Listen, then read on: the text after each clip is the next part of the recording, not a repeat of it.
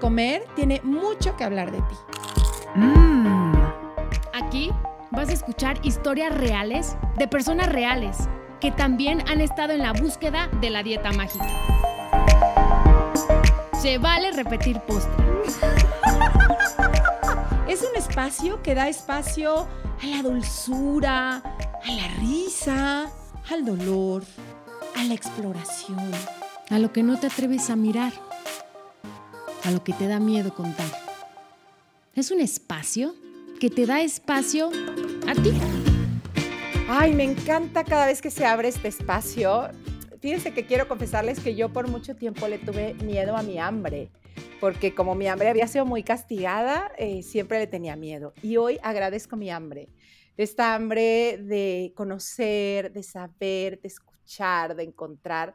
Y así empiezo este episodio el día de hoy, con mucha hambre y con un hambre que celebro por el postrecito que nos va a acompañar el día de hoy. Ana, ¿cómo estás? Ay, Adri, muy contenta. Yo también estoy muy emocionada de escuchar este postre, que creo que ya es la cuarta vez que lo tenemos, pero me encanta porque siempre viene con unos temas que de verdad yo estoy ansiosa de saber qué información nos va a compartir el día de hoy. Pero ¿quién es, Adri, ese postrecito también? este postrecito que sí, ya hemos repetido porque nos gusta y nos gusta y siempre nos trae nuevos sabores. Es Miguel Islas, es psicoterapeuta gestal y educador de movimiento en la Ciudad de México, es director y fundador del Center for Relational Kinetics, ha sido docente, formador y supervisor en programas de formación en psicoterapia gestalt, es maestro certificado en psicoterapia de desarrollo somático por el Center for Somatic Studies en Nueva York y ha trabajado al lado de Ruela Frank desde 2014 en diversos foros internacionales. También está certificado como educador de movimiento por el Centro Body Mind Movement en Pittsburgh Está interesado en desarrollar vías creativas para integrar la investigación de la intercorporalidad a la práctica de la psicoterapia. Bienvenido, Miguel. Bienvenido.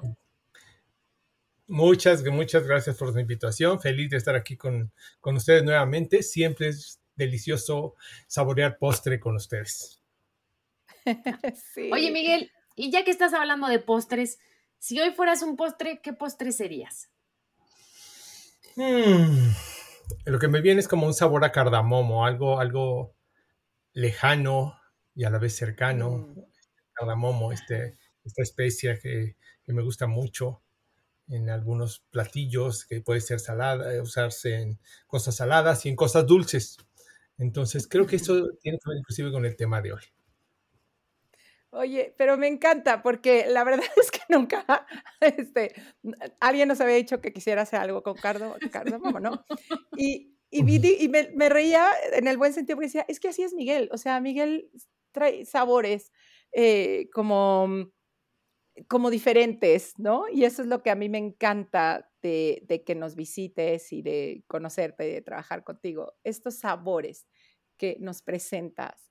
Y el día de hoy eh, con un tema que a mí me parece súper interesante, que es hablar de estas partes de nuestras niñas o niños, ¿no? Que de pronto se oye mucho el, claro, es que hay que trabajar con el niño interior o hay que trabajar con la niña herida.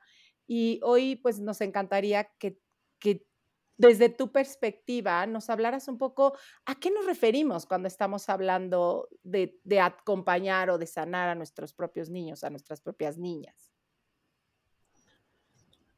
Bien, mira, algo, algo común en la psicoterapia tiene que ver con cómo las gentes van narrando su experiencia de estar allí. Y voy a poner solamente algunos ejemplos, pero muchas personas adultas, mm, como diría alguien, estudiadas, con mucho sentido común, se encuentran en experiencias donde parece no ser ellas dueñas de, su conducta, donde parece de repente haber un, una especie de boicoteador de su sentido común. O sea, como una batalla entre algo que parece ser un sentido común que les dice, tendrías que hacer esto, esto es bueno para ti, busca relaciones positivas, busca gente que te ame, busca, por ejemplo, y de repente se cachan encontrándose en relaciones y caminando hacia relaciones que resultan nocivas oyendo experiencias que resultan nocivas, es, o personas que dicen es que no consumas esto, esto no es bueno y yo lo sé, o no comas esto, o no hagas esto, y otra vez se cachan como si hubiera un, una, una fuerza, una energía, una voz, y muchas veces lo mencionan como el boicoteador, o sea, dicen, es que me boicoteo, pero curiosamente nunca se preguntan de dónde vienen estos personajes, o sea, ¿quién es este boicoteador? Y ahí empezó mi curiosidad por entender eso, porque alguien se lo explica como una fuerza ulterior, se lo explica desde la espiritualidad o se lo explica desde lo religioso, pero para mí eso no tenía sentido. Quería entender qué pasaba, cómo, cómo una persona se siente o aparece en su vida esta idea del boicoteador. ¿Quién es? ¿Dónde nace? ¿Es otra persona? ¿Soy yo? Y, todo esto despertó mi curiosidad. Y era una curiosidad en parte, llamémosle así, académica, pero sobre todo era una curiosidad porque muchas veces yo resoné con esas palabras. Siendo ser humano, me escuchaba esas voces y decía, esta ha sido mi voz.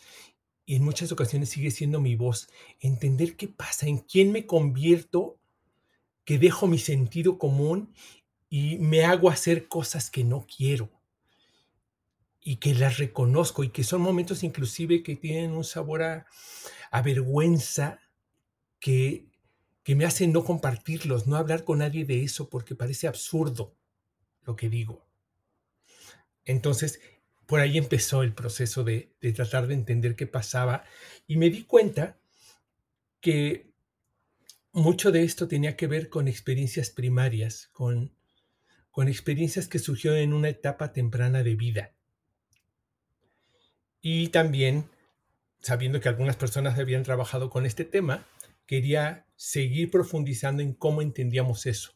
Y muchas veces surgió la palabra o la expresión de mi niño, mi niño interior o cuando yo era niño, como una especie de sabor ahí de reconocer que quizá algo de esto que estaba pasando tenía que ver con estas etapas primarias, pero no había sido suficiente para abordar es, para cambiar eso como que los marcos de referencia que tenían no eran suficientes para entender o cambiar esas, esas experiencias, ese conflicto.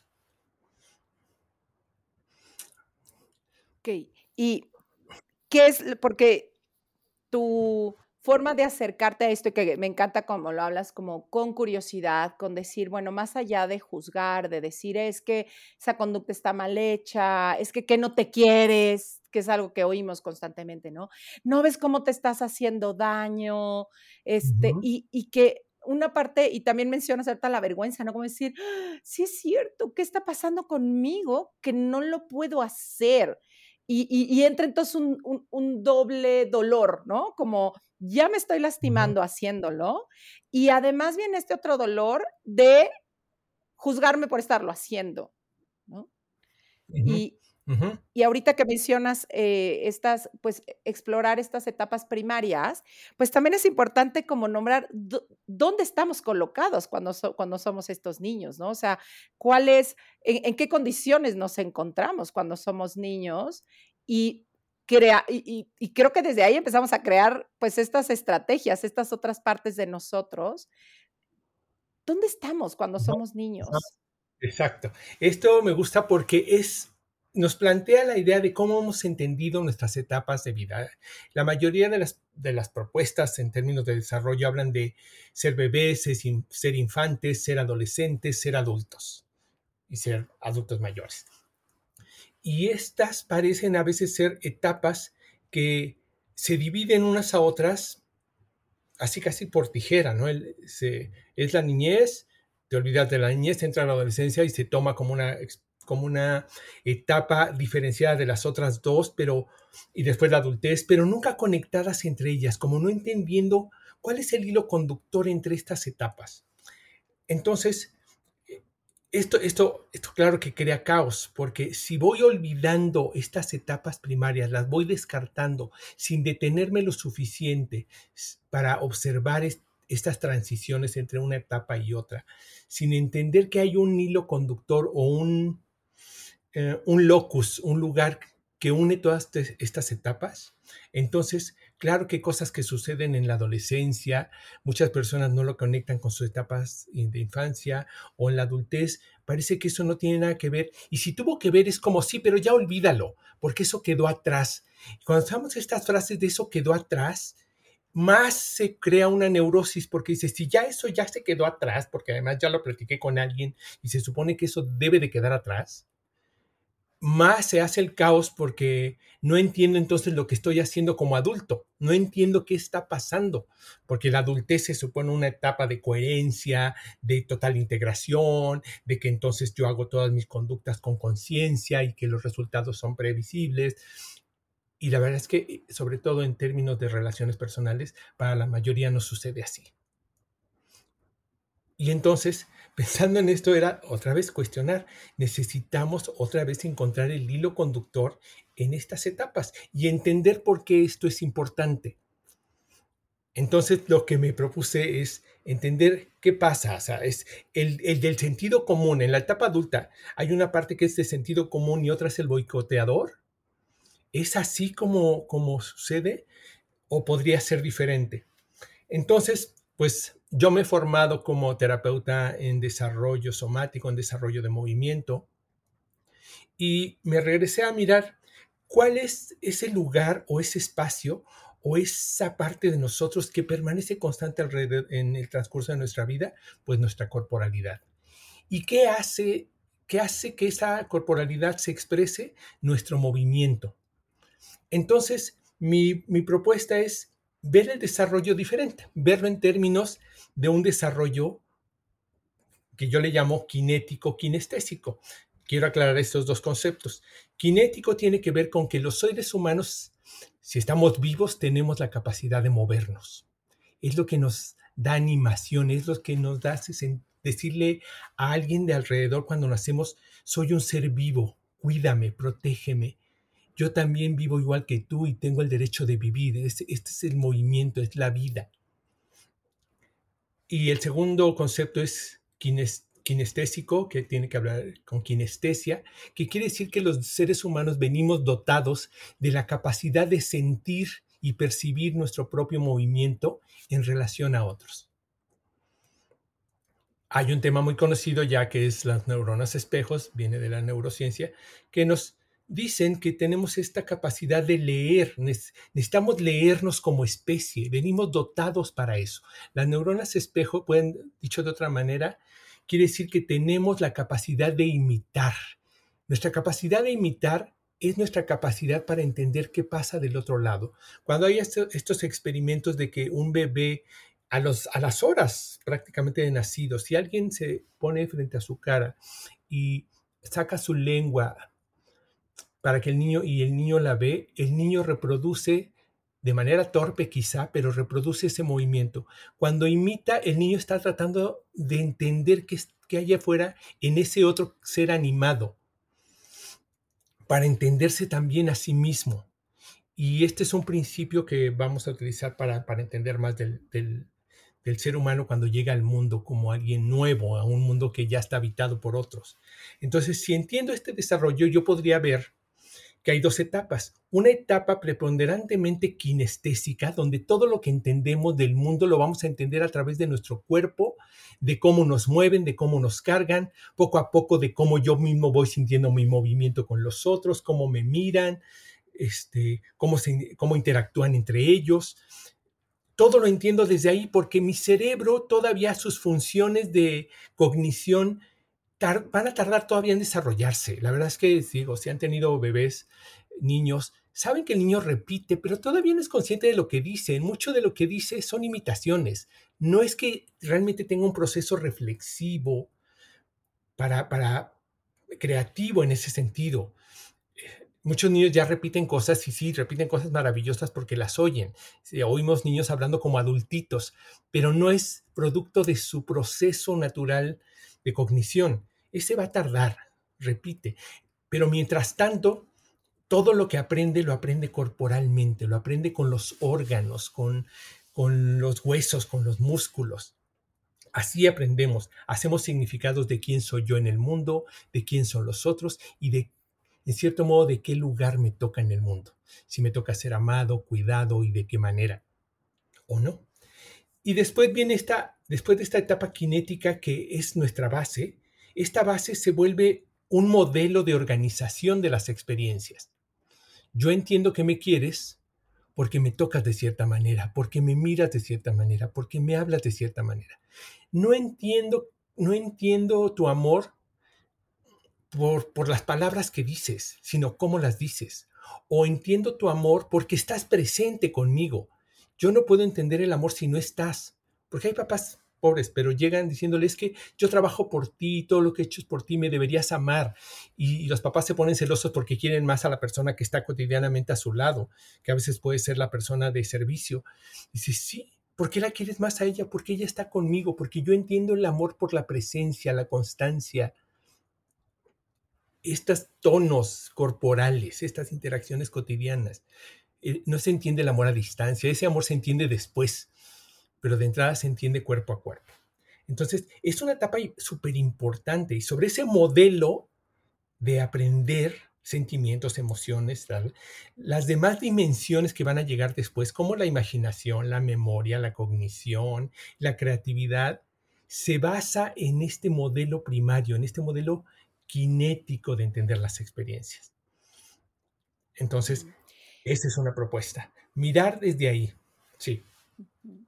Y, cómo van habiendo, o sea, dentro de esta, em, este mundo que vamos sintiendo, ¿no? Conociendo a partir de sentirla, tú mencionas que, van habiendo accidentes en el camino, ¿no? Que son los que de pronto hacen que vayamos, creo que creando nuevas, o sea, percepciones de lo que es el mundo, ¿no? A partir de, ciertos accidentes que, que, me encantaría que nos compartieras. ¿Cuáles son los accidentes que nos van afectando a que nuestra experiencia se vuelva quizá más precautoria, porque de estar en un mundo a lo mejor donde me puedo mover bastante libre, o sea, si vemos a un bebé cómo se mueve, es una delicia, ¿no? la, Como, ay, la libertad con que se mueven, ¿no? Y cómo de pronto estos movimientos, eh, pues empiezan a tomar diferentes formas. Claro. En ese sentido, fíjate, todo mi cuerpo en esta etapa es un gran sensor del mundo. Todos mis sentidos funcionan al mismo tiempo tratando de darle sentido a las experiencias de mi vida. Entonces, pero a la vez está la condición de que soy nuevo en el mundo, de que mis recursos son pocos, la potencialidad de mis recursos son iguales que las de todos los demás, pero en esta etapa de la vida están todavía limitados por esta condición. Yo estaba en un entorno donde no necesitaba de lenguaje, tal, de varias cosas, pero salgo al mundo y encuentro la gravedad, el espacio, una serie de, de, personas y de interacciones que necesito entender si soy yo mismo, son otros y por qué están ahí y cómo se relacionan conmigo pero tengo pocos recursos porque mi sistema nervioso todavía no está lo suficientemente enriquecido como para darme fuerza, voz y, sobre todo mi cerebro en términos cognitivos tardará mucho en desarrollarse. Entonces tengo pocos recursos y soy nuevo en este mundo. Dependo completamente de los otros. Entonces, un niño, una niña en esta etapa se reconoce pequeño, indefenso, vulnerable, y absolutamente dependiente de sus cuidadores. Pensamos que no es así y esto no es cierto. El bebé en esta sabiduría de la naturaleza se sabe pequeño y nuevo en este mundo y se sabe dependiente y esto es importantísimo porque nos va a poder ayudar a entender por qué las huellas en esta etapa de vida son tan profundas. Si no entendemos eso, no vamos a, vamos a seguir diciendo, ya olvida esta etapa, no, o sea, debería ser diferente. Y lo que vemos en la vida es que no es así, porque esta etapa tiene, aunque es básica, es profunda en su impacto.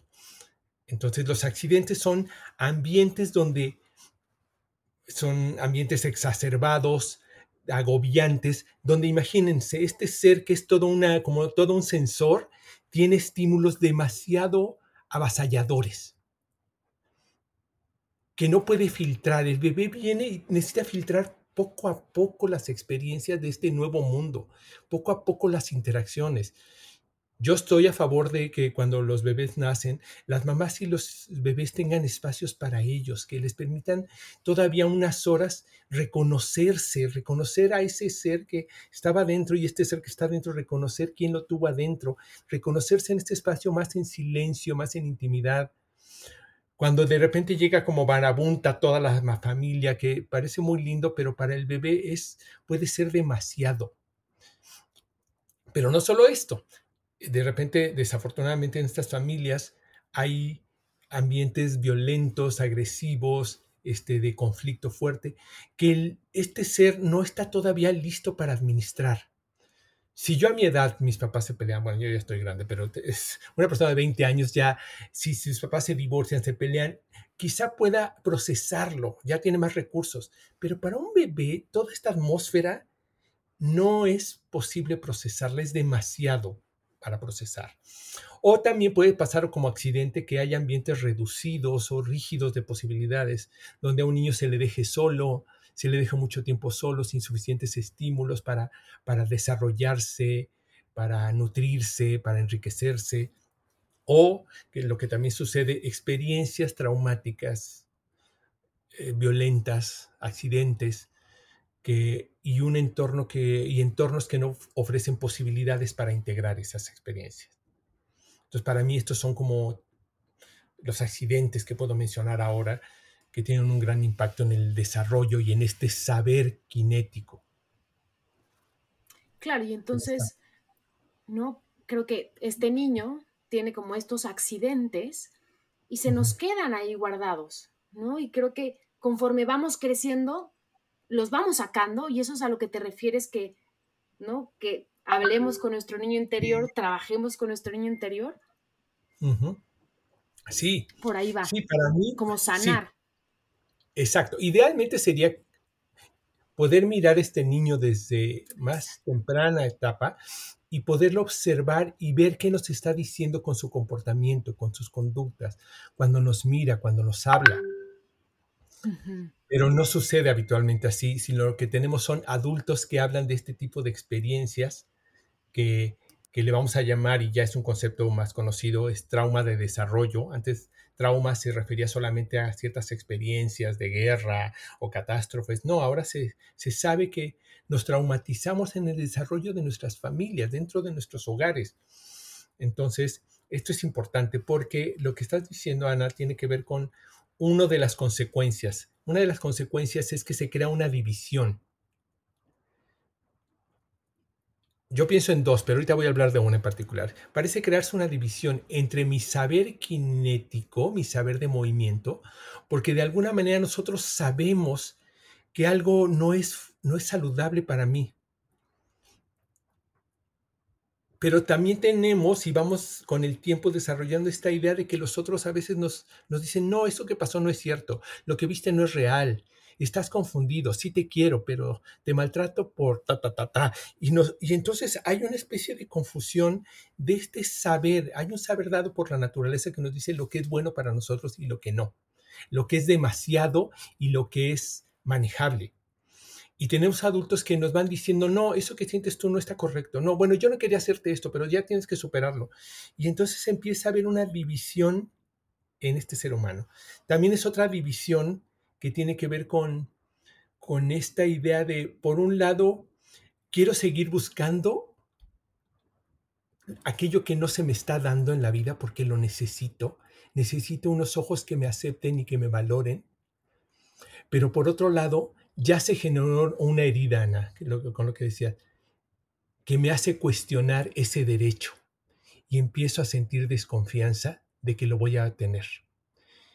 Empiezo y empieza una división entre mis ganas de que eso se dé, pero una gran desconfianza de que para mí pueda haber eso, porque si ya me traicionaron en este lugar, que era el lugar, el primer lugar que yo conozco en el mundo, esto va a impactar porque quizá las otras personas que lleguen y me quieran dar esto, yo ya no voy a sentir confianza de, no me voy a atrever.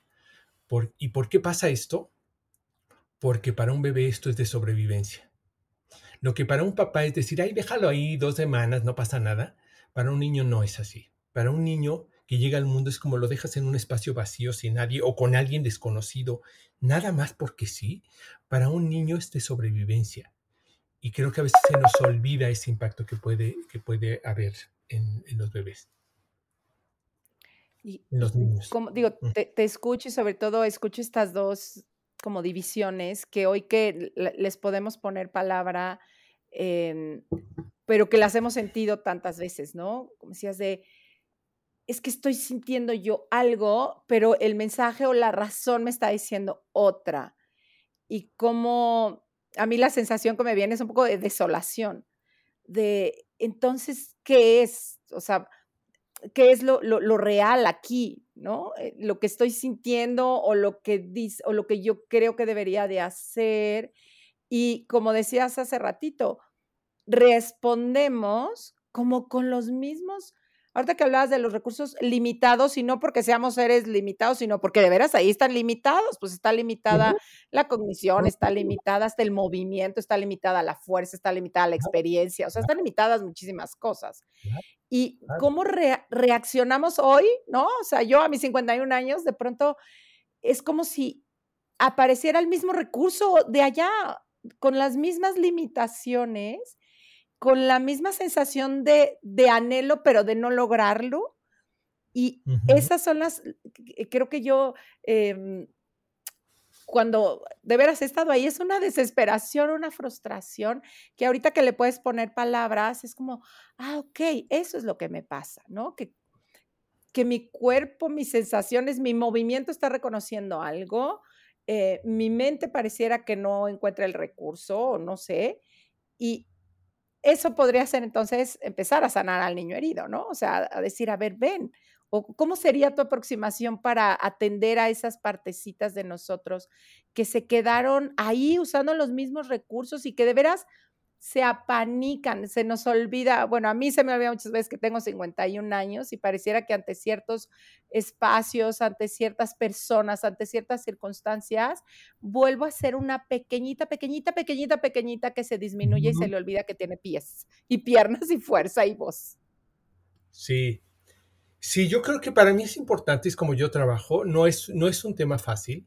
Si volvemos a entender por qué estas divisiones ¿Por qué, eh, ¿Por qué me pasa esto y no logro entenderlo? Una es que empezamos a vivir esta, esta búsqueda o estos movimientos de ir a buscar cariño de una manera tan desesperada que a veces nos crea ciertos conflictos y entonces empezamos a decir, esta parte no me sirve, esta también es una parte que está llena de dolor, implica reconocer que fuimos heridos, que fuimos heridos por quien más nos amó, con esto no quiero enjuiciar a los padres, pero, pero sí sucedió con ellos. Papás que justifican porque tuvieron sus propias heridas, pero que no compensa y no necesariamente me da la paz que yo busco. Por otro lado, eh, desarrollo una serie de patrones que me ayudaron a sobrevivir esa herida. En algunos casos una herida que se siguió produciendo y que inclusive a veces se sigue produciendo dentro de los entornos familiares primarios. Entonces realmente no he tenido oportunidad de sanarlo plenamente. Entonces esta división va a persistir hasta que yo deje de ver a este personaje, a este boicoteador, de la manera en que lo he visto. Tengo que llorarlo, enojarme y decirle, a ver, ¿cuál es tu búsqueda? Porque nadie hace, se boicotea porque sí. Y entonces mi propuesta quizá arriesgada es decir, ¿y qué tal si este personaje que yo le llamo boicoteador es mi niño interior buscando entender lo que le pasó y buscando todavía entender el amor a la manera en que en el, en el esquema original se dio. Esto es bien interesante eh, también, Adriana, porque en las experiencias normalmente la persona dice, es que cuando estoy con, en una relación de intimidad, toda mi inteligencia, mi, mi capacidad de protegerme, todos los logros que he tenido desaparecen ante esa búsqueda de ese amor ante la mirada. Con solo una mirada yo ya, yo ya, lo que me pida lo voy a hacer. Y si caemos en buenas manos, estará padrísimo, pero generalmente no caemos en buenas manos.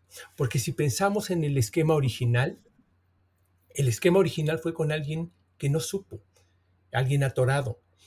Y, y eso fue nuestro primer amor. Entonces hay una huella de, de que nos volvimos expertos en amar a personas con ciertas características. Entonces eso hace más complejo y más agudo este nudo, porque por un lado quiero encontrar, quiero encontrar el amor, la plenitud, alguien que me mire, me valore, me respete, pero por otro lado aprendí a amar a seres que no tienen eso, que tienen una combinación diferente, que tienen pequeños momentos de amor con muchos momentos de tropezarse en su relación conmigo y de no mirarme. Entonces eso hace complejo esto, porque es, ese pequeñita tuvo la fuerza de decir, este es el esquema, y si yo algún día llego a volver a estar ahí, quizá en esta ocasión pueda darle la vuelta a eso. Pero haciendo lo mismo, ¿no? Claro, claro, porque no, porque no sabía hacer otra cosa. Y porque cuando regresa a este, a este esquema original, regresa con todo y las carencias, regresa con todos esos sabores que entonces nosotros como adultos no entendemos. O sea, vemos, nosotros vemos a un adulto ya en un cuerpo de adulto y lo que no entendemos es que en el momento en que esta persona se enamora y entra en una relación de intimidad, frente a ese personaje, vuelve a ser una pequeñita esperando. qué bonita imagen, Esperando que el otro, cuando lo tome en sus manos, ahora sí lo valore, ahora sí la vea, ahora sí la considere. Y este ciclo entonces para muchas se repite y se repite, porque es que ¿por qué elegí mal? Pues porque sigue eligiendo nuestra niña, sigue eligiendo nuestro niño, en base a ese esquema original, porque, y repito, es un esquema original que aunque diría, es, pero, pero entiende que ese esquema es torpe, sí, pero como se generó en una etapa primaria de sobrevivencia, tiene el peso que no tienen muchos momentos de terapia, ni de muchos momentos con nuestras amigas, ni, ni muchos momentos nuestros que donde nos decimos qué tonta soy, porque yo ya sé lo que quiero, por qué voy para acá. Y es porque necesito escuchar a esa niña y decirle, ya te veo, Estás haciendo lo que aprendiste a hacer. Quieres hacerlo diferente, pero no me he detenido a mirar primero cómo tú entiendes el hacer ajustes, cómo este esquema lo, lo, tienes para ti mucha fuerza y no te he dado los recursos para que esto se modifique. Por eso, ¿Cómo podrían ser esos nuevos recursos? Porque vimos que por hablarlo, hablarlo, hablarlo, pues de pronto más nos desesperamos, ¿no? Porque es de, es que yo ya te dije, ya lo entendí, sí, yo no tendría que estar en una relación así, pero ahorita que está diciendo, pues sí, pero no tengo los recursos para hacerlo diferente. ¿Cómo, ¿Cómo se podrían crear nuevos recursos? Claro, claro. Y esto, mira, este, este tema para mí es algo que yo trabajo más con terapeutas que con las personas, porque les voy a decir, para mí, esto tiene que ver con crear los ambientes y que la terapia se vuelva una parte de estos ambientes nuevos, donde podamos recrear estas experiencias primarias entre tú y yo en, un ambiente seguro, de confianza, replicarlas para que después se conviertan ahí en recursos que después puedas utilizar allá. ¿Esto qué quiere decir cuando hablo de recursos? Quiere decir que, por ejemplo, yo yo cuando era pequeño me podía recargar en los brazos de mi papá y de repente mi papá me dejaba ahí abandonada o se iba o me maltrataba. Entonces yo, aunque quiero eso, ya no sé hacerme bolita, sino estoy derecha porque está una parte mía de no quiero que me vuelvan a lastimar y no sé hacerme así. Tampoco sé cómo decirle al otro, oye, me voy a poner de bolita, pero quiero anticipar que quiero que me cuides, porque ya fui descuidada antes en este lugar es como ponerle voz. Quienes viven esta experiencia dicen, es que no me sale voz para decirle que me cuide, es como quisiera que por el amor él se diera cuenta o ella se diera cuenta y no sucede. ¿Y por qué no hablamos? ¿O por qué nuestras palabras se vuelven torpes? Dice, es que no, no me atrevo a decirle que me quiera. Tenemos que decirle, porque este ser nuevo se merece, que, se merece saber que tenemos esta herida y que tenemos la esperanza de que él haga cosas y decírselo. Y que si no puede, porque sus recursos no le dan, que también nos deje ir a buscarlo a otro sitio. Entonces, no podemos, o sea, nos hemos quedado sin palabras. ¿Por qué nos quedamos sin palabras ahí otra vez? Porque este pequeño ser, este conocimiento kinético no, no, no estaba formado así. Entonces, parte del trabajo del terapeuta es aprender también a darle voz.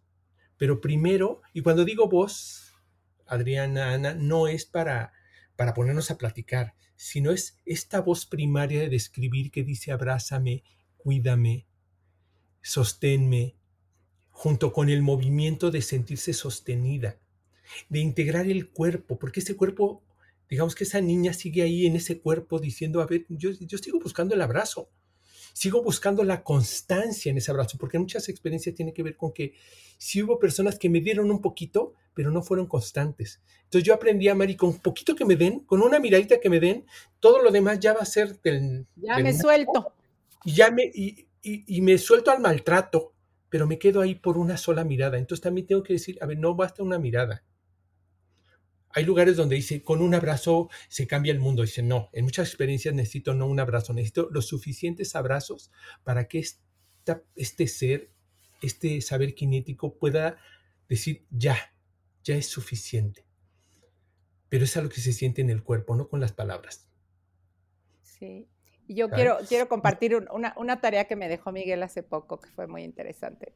¿Cuál, este, de, de, tiene que ver con lo que estaba platicando de poder reconocer en mi cuerpo lo que es un abrazo seguro, ¿no?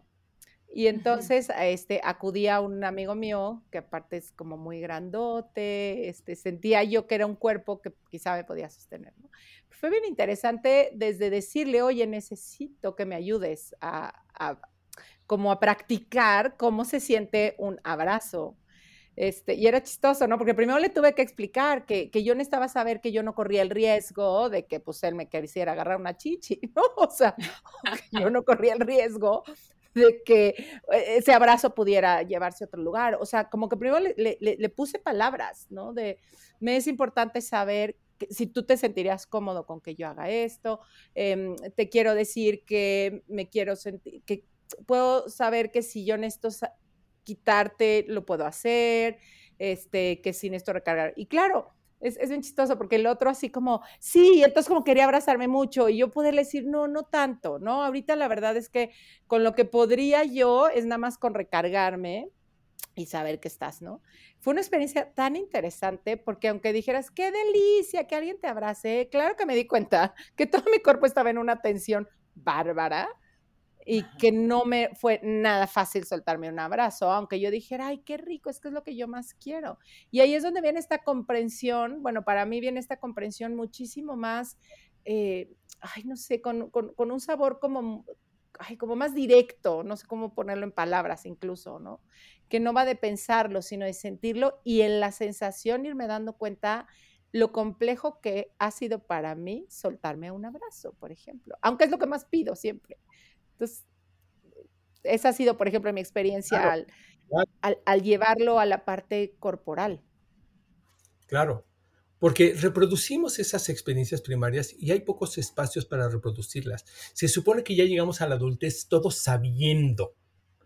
Este, este, es uno de los pocos de los absurdos, ¿no? De repente, no sé si les pasó en la adolescencia y en la adultez, es que ya deberías de saber es que todo el mundo sabe y utilizamos un lenguaje genérico y abstracto. Sí, es cierto. Exacto. Donde asumimos que todos sabemos cuando nadie sabe. Sabemos lo nuestro.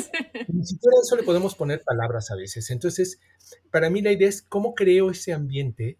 Y esto es más, les digo, para, para el terapeuta. Aquí lo que invito a las personas que vayan con terapeutas que puedan trabajar con una perspectiva eh, que entienda esto para poder decir, ¿cómo reproduzco esto? ¿Cómo le voy a empezar a poner voz donde no la puse? Porque es efectivamente, Adriana, quizá un experimento en la terapia tiene este sabor porque soy yo y estamos en un ambiente seguro, pero no quiere decir que va a suceder exactamente allá. Tengo que generar recursos para, si ya estoy con esa relación, con esa persona, con lo cual sí voy a hacer una relación de intimidad profunda, poder empezar a decir, oye, sí, no me había dado cuenta, notar que a veces me voy a detener, fui, fui, a pedir un abrazo, pero ya me puse tensa y que haya tiempo para decir, ok, me tenso, voy a notar, a ver si hay algún peligro y si no lo hay, entonces me voy soltando o si hay algo que todavía no, no me es claro, decirlo. A veces es, quiero que me cuides de esta manera, que no sea invasivo, que sea con esto, quiero tener la posibilidad de voltear a verte, de no sentir que me estoy perdiendo o quiero que esto sea constante, quiero que tenga cierta constancia, no que hoy sea un gran abrazo y después deje de estar. O sea, cada quien va encontrando qué necesita. Y lo sabemos, pero te digo, aquí hay un, hay un desfase entre lo que sabemos y la voz nuestra llegó mucho después. Ya cuando llegó la voz, ya la herida ya se había profundizado lo suficiente, ¿saben? Y a veces esta voz ya no reconoce la herida claramente, ya va, va poniendo voces este, que al otro que llega nuevo no entiende. Es, es, que me pides que te quiera, pero no te dejas abrazar, pero este, sí, y, y, y todo se vuelve confuso porque el otro también tiene sus heridas. Curiosamente lo que nos pasa es que también el otro tiene heridas que a veces machan con las nuestras. Y digo machan en el sentido de que se vuelven el complemento para que las heridas se sigan reciclando. Entonces, bueno, para mí es importante, si yo hablara con las personas, sería, oye, date tiempo de reconocer lo profundo y lo sabio de tu etapa primaria de vida. De que esta voz de tu cuerpo que te hace hacer algo diferente no necesariamente es un boicoteador, sino más bien en este sentido, tanto tu sentido común como tu boicoteador son dos niños que se perdieron en el camino y que están esperando a algún adulto que les permita integrarse otra vez.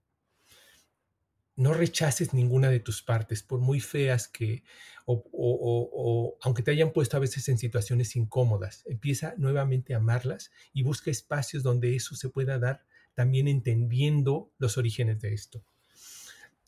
Reconocer amorosamente estos conflictos y poderlos empezar a integrar con alguien, reconocer las carencias y limitaciones de mis cuidadores primarios, igual sin culparlos, porque no, no, no se trata de poner en contra de las personas, pero sí reconociendo con franqueza lo que no pudieron dar y lo que a mí me faltó que me dieran. Porque muchos papás dicen, es que si yo le explico y ya entendí el que no tenía el recurso, ya te sientes mejor, ¿verdad? No, no me siento mejor porque lo que yo necesito no ha llegado.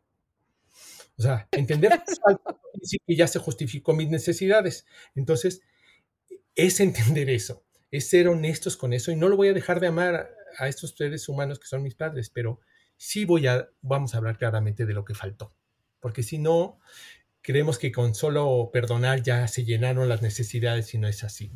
La otra es entender estos patrones relacionales. Hay cosas que no voy a entender hasta que sucedan, no porque me los platiquen, no porque me vendas 20 libros, sino hasta que hay otro ser humano que yo, que tenga, vuelva a tener este lugar para mí de presencia, de altura, de respeto, de autoridad inclusive, donde yo me pueda recargar y sentirme segura nuevamente con constancia, con solidez, no solamente un momento. Y entonces nuestro cuerpo va a decir, ah, sí, ya llegué a un buen lugar si no, siempre va a seguir esta búsqueda, esta búsqueda replicando estas heridas. Entonces no sé si hace sentido este, esto que, comparto. Aprender estas dinámicas corporales, decir, sí, yo necesito ser mirada, necesito volver a reconocer las miradas de amor, porque las que reconozco es como muchas personas que dicen, que ¿por qué me encuentro con puros alcohólicos? Por pura gente violenta, por una gente que no sabe estar, porque hay una configuración corporal que yo aprendí a amar siendo niña y que en ese momento no tenía de otra, porque o miraba ahí o miraba ahí. Y es como poder decir, sí, te volviste experta en amar cierto tipo de perfiles, con la esperanza de que ahí se dé, quizá podemos empezar a, a encontrar otros ojos, otras miradas y empezar a disfrutarlas y que esas miradas que hasta hoy te han sido indiferentes, porque es horrible que te estén diciendo, ay, pero hay tantos hombres tantas mujeres que estarían dispuestos a estar contigo y, y que nos digan, pues, ¿estamos idiotas o qué? O sea, nos hace sentir peor. A mí enséñenme a mirar eso, porque hoy para mí no, es como si eso no existiera. Sé que existe, pero, pero no es algo que una niña aprende. Un niño no hace así. O sea, un niño no está con un papá diciendo, ay, me maltrato, ay, voy, voy a ir a buscar otro papá. No, no funciona así. Esta niña no tiene recursos para hacer esa configuración. Ese, esto es lo que me toca. Y como además sé que aquí es mi lugar de sobrevivencia, porque aunque me maltraten, es aquí donde puedo sobrevivir en este mundo que no conozco, y estos son los que me tocaron, aquí me tengo que quedar, entonces soy fiel, leal, y por, por instinto aprendo lo que ahí se ve, sea como sea, la mezcla que sea, una niña no dice, ay, mira, este está saliendo mal, el papá de aquella está mejor. O sea, no hacemos eso. Exacto. Y cuando lo hacemos, ya estamos tan ahí que Sí. esas ya no sirven, porque no es nuestro papá, era este. Entonces, e- esto nos tiene que llevar otra vez al valor de la paternidad y del encuentro y de entender a los niños en su lenguaje, en su forma de aprender. Hoy, desafortunadamente, es de veras todo lo queremos hacer a distancia, tener a los hijos a distancia y, y después nos preguntamos por qué estos desfases, por qué, por qué hay niños que dicen, yo sé que mis papás me amaban, pero, pero ¿por qué no me siento amado? Esto es curioso. Y cada vez que los veo, sé que me aman y me lo dicen y me cuidan y me dan de comer y me llevan al hospital, pero ¿por qué sigo teniendo la sensación de no sentirme amado? Y esto está siendo un tema muy común. Muy. Porque Y yo creo que es. Sí. No, dime, dime. Porque como especies estamos diseñados para entender el amor cuerpo a cuerpo. Sí. Wow. Y, y esta No, no, no. crisis también nos ha hecho evidentes. Sí, perdón. No, Miguel, no, o sea, me, que- me quedé callada todo el podcast porque, o sea, decías cada, cosa que claro, ¿no? Uno lo trae a su experiencia, o sea, me, acabo de echar una terapia sola de todas las cosas tan valiosas que dijiste, ¿no? O sea, lo de las relaciones, digo, claro, esa, esa fui yo muchos años, ¿no? ¿por qué no tienes novio? ¿Por qué no tienes galán? ¿Y por qué siempre andas con...? No? Y yo, yo en ese momento no lo entendía hasta que uno trabaja, ¿no? Ciertas cosas. Y es interesantísimo, interesantísimo todo lo que dijiste. O sea, creo que no voy a poder dormir de toda esta información, ¿no? De desglosar, ¿no? Lo de los cuidadores, no, bueno. O sea, como ellos muchas veces no tenían, ¿no? Con las herramientas que, que tenían en ese momento, así nos cuidaron. Y pues también es aceptarlo y verlo amorosamente y uno trabajar con eso, ¿no? Como el, el abrazo que tú fuiste a Claro. pedirle a un amigo, Adri, digo, qué bello, ¿no? Sentir como esa confianza de abrirte con alguien más. Y claro. porque, Y además aquí, Ana, déjame interrumpirte aquí porque dices algo importante. Esto lo podemos hacer con gente que nos ame, que vamos reconociendo que nos ama, que nos aprecia, que nos valora, porque desafortunadamente lo hemos dejado a la pareja solamente. Como ahí es donde todo se va a dar. Y generalmente es que si no vamos preparados, ahí no se va a dar nada. O se va a dar lo peor. O simplemente se va a repetir la historia original y vamos a volvernos a sentir terriblemente mal. Como adultos y como niños. Este, y, y es importante encontrar espacios para que eso se dé y practiquemos, porque es de práctica, no es de una conversación, es de sí, de- el cuerpo aprende diferente a la mente. La mente es muy rápida, pero las heridas no se hicieron en la mente, se hicieron en el cuerpo. Y se hicieron muchas veces de manera crónica. Entonces, gracias por poner eso.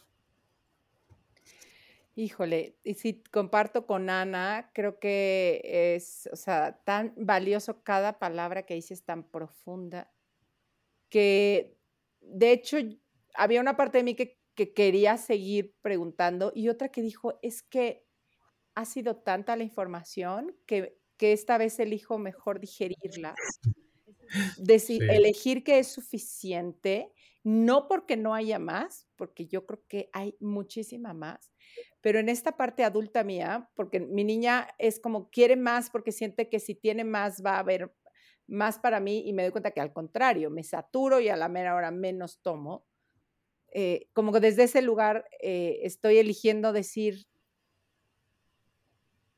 toma Claro. lo que ya hay para poderlo digerir, que creo que nos vamos a tardar en digerirlo.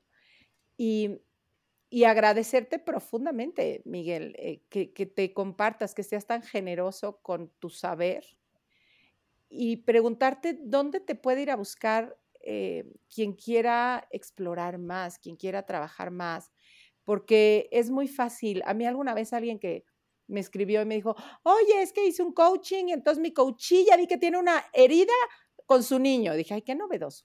Este, ¿qué ejercicito rápido le pongo para que la sane? Yo me quería, bueno, o sea, de, o Matar. sea, ¿cómo? No, Claro. o sea, de verdad estamos entrando a terrenos tan delicados, tan, que requieren una presencia amorosa, que no vaya justo, ¿no? Como a, a quererlo sacar de ahí rápido, como, como esto. Bueno, pues ya nada más, piensa que ya fue de chiquito y ya vete, o este, platica diez veces en el espejo que ya no estás ahí.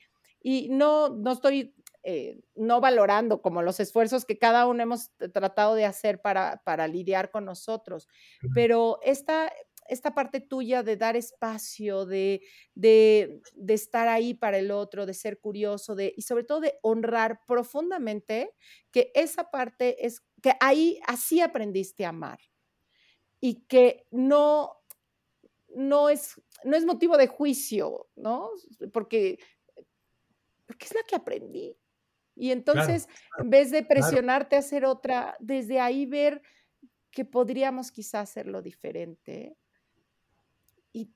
¿Y dónde te puede encontrar la gente para, para acercarse a ti y quizá ver esta nueva posibilidad?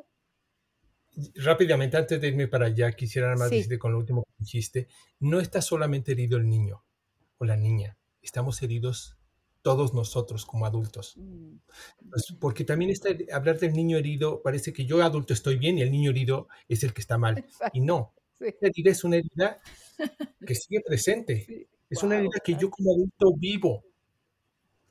Entonces, tenemos que seguir otra vez replanteando esa manera de hablar de esto porque si porque también actuamos como entendemos las cosas y no solamente está el niño herido. La, niña, la herida se dio ahí, pero yo estoy herido. ¿Y cómo lío, cómo conecto otra vez estas etapas de vida? Para no hablar de mi niño herido, sino hablar de mi herido en mi infancia y, en la, y que esa herida sigue supurando en, la, en, la, en el presente, sigue sin cerrarse. Y entonces los que me gustaría decirle, pues mi correo, que es miguelislas.somatics.gmail.com. Mis redes sociales es Instagram, es CRK Movimiento y el Twitter es arroba CRK Movimiento. Ahí me pueden encontrar, me pueden hacer preguntas.